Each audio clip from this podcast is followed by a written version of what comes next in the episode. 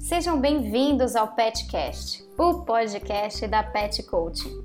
Para quem não me conhece, meu nome é Carla Ruas, sou adestradora de cães e fundadora da Pet Coaching. O episódio de hoje do Petcast é sobre o vídeo que eu fiz sobre o modelo de coleira enforcador.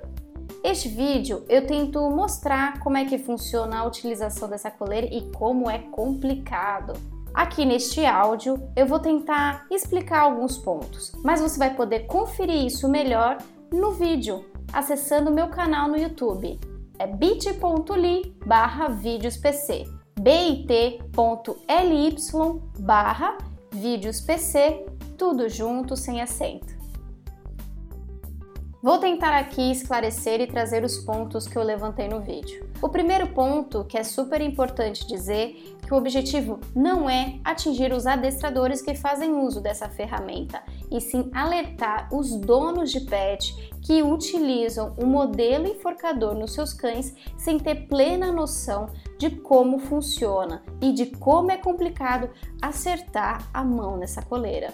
Por que é tão difícil utilizar uma coleira que parece ser tão simples, que é só colocar no pescoço do cachorro e sair para passear? Porque ela tem uma posição correta para se estar. Ela precisa estar bem atrás da orelha, ou seja, ela não pode ficar no meio do pescoço do seu cão. Isso pode causar sérios danos à traqueia e à coluna.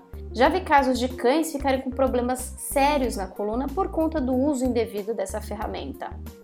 O que acontece? Eles acabam ficando cada vez mais insensíveis à ferramenta e a gente acaba causando cada vez mais trancos. Se a coleira ensinasse seu cão a passear, eu seria a primeira pessoa a falar para você: use, mas não é isso que ela faz. E pior, ela causa muito desconforto, traumas e não traz bem-estar para o seu cão. Seu cão vai associar o momento do passeio com o momento de desconforto e não com o momento prazeroso.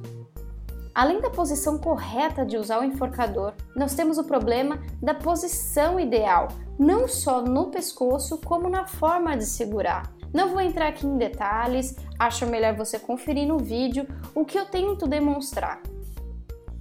Outro ponto importante do modelo de coleira enforcador é que se você usa e o seu cachorro não puxa, como alguns tutores relatam que usa coleira enforcador, mas que não causam trancos porque os cães são bonzinhos no passeio, nós temos também um problema.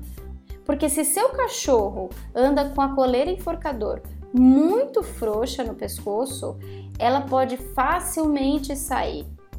Se ele der um passo para trás ou se assustar com algo, a coleira rapidamente sai do pescoço.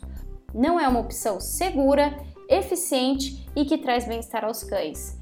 Você não terá um passeio agradável em nenhuma circunstâncias.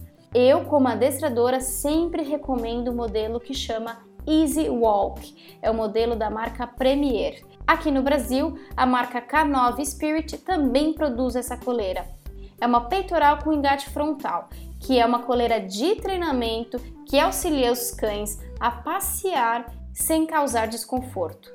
Então, nós temos opções no mercado para treinar melhor o seu cão. Mas lembre-se, a principal ferramenta de treinamento é o tutor. Busque informações, busque conhecimento, saiba a forma correta de agir no passeio com seu cão. Eu falo um pouquinho disso no meu vídeo no YouTube. Se você quiser conferir, acesse o link que eu te passei bit.ly barra vídeospc, tudo junto. Lá eu estou explicando por que você não deve estimular os puxões do seu cão e como fazer isso de forma mais positiva, sem precisar dar tantos trancos e punições no seu cão. Tá ok? Eu espero que essa informação ajude e que você possa buscar um modelo de coleira mais eficiente para o seu cão. Se seu cão não puxa, se o passeio não é um problema para você, busque um modelo peitoral convencional ou um modelo de pescoço. Esses modelos são garantia de bem-estar para você e para o seu cão. Combinado?